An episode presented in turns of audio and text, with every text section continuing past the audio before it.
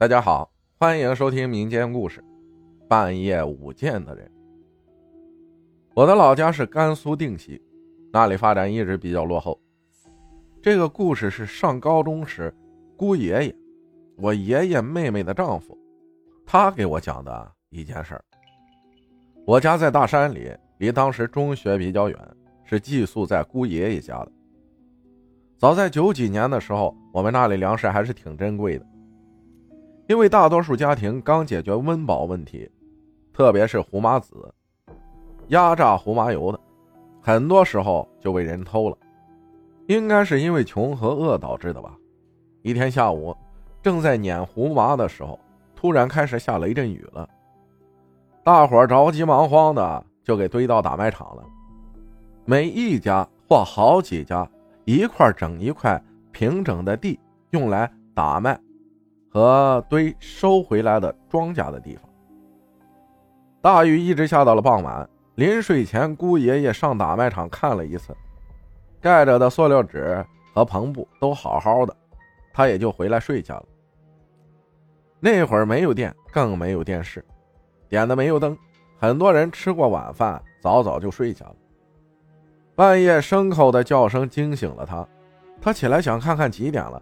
但是找不见那块没有手链的电子表，灯光昏暗也不好找，也怕吵醒家里人，赶忙出去给牲口添了草料，往打麦场赶。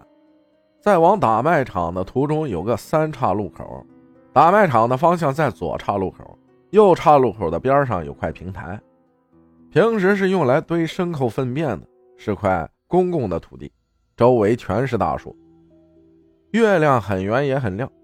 他从一个转弯出来，就是那个三岔路口，就看见一个年轻人穿着白袍，手持长剑挥舞着，耍的是行云流水。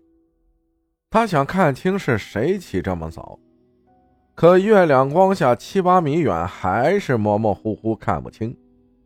打扮就像电影里的人。姑爷爷更想早一点到打卖场看胡娃有没有被偷，所以没在乎这个事儿。直奔打麦场，看一切好着，他也就慢悠悠的回家了。回来的路上倒是再没看见那个人，他心想着，可能是上面寄宿的学生在早起锻炼呢，现在回去了。回家一想，怎么没有看到别人起来呢？他就开始找那块电子表，结果在小桌子上找见了，上面显示两点十五分。姑爷爷一下想到那应该是不干净的东西。他有个手电筒，装两节电池的那种，平时舍不得开。他拿上手电筒又出门了，看看那个到底是人是鬼。于是他上去在平台附近找了，没有人。他又上去，到路上面一户人家外边的一排小房子门口听，只听见学生的鼾声和牲口吃草的声音。我们寄宿的学生好多都在主人家外围的小房子住着，每学期给人付费。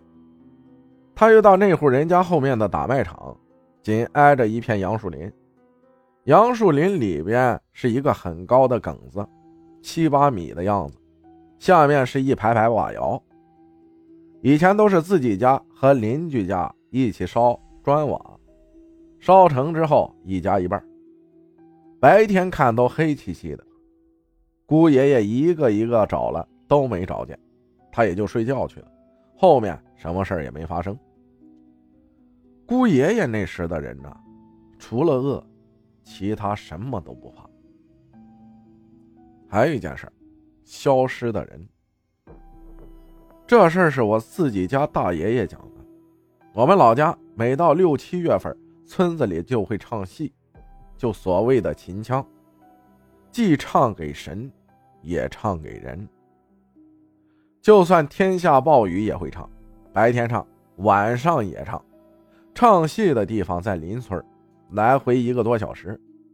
很多时候一群人去，人太多挤散了，回来的时候就剩自己一个人了。我大爷爷就是这样子，他下山再上山就到我们村了。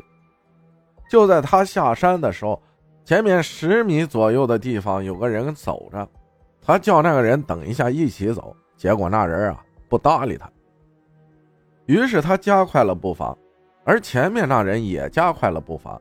走了一会儿，他放慢了步伐，前面那人也放慢了步伐，隐隐约约看着那人像他堂弟老三，于是他就喊：“老三，是你吗？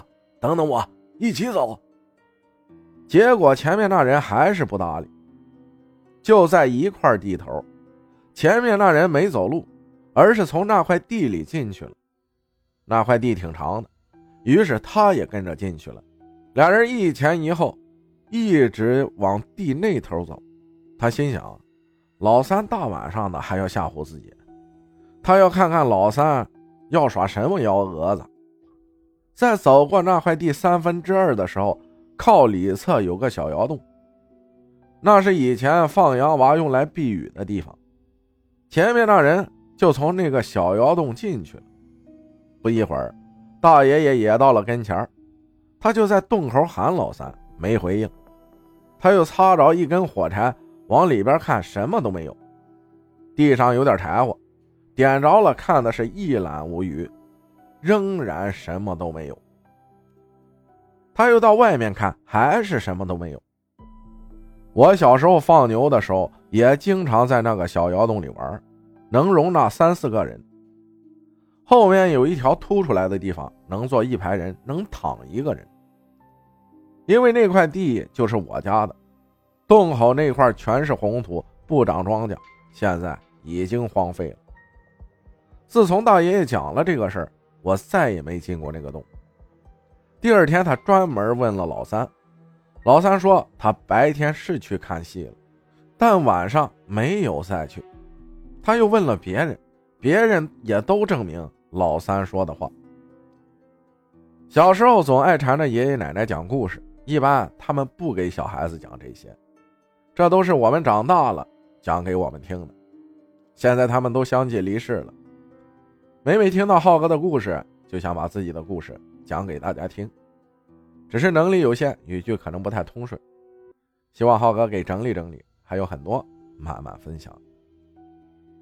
感谢 H 二 O 分享的故事，谢谢大家的收听，我是阿浩。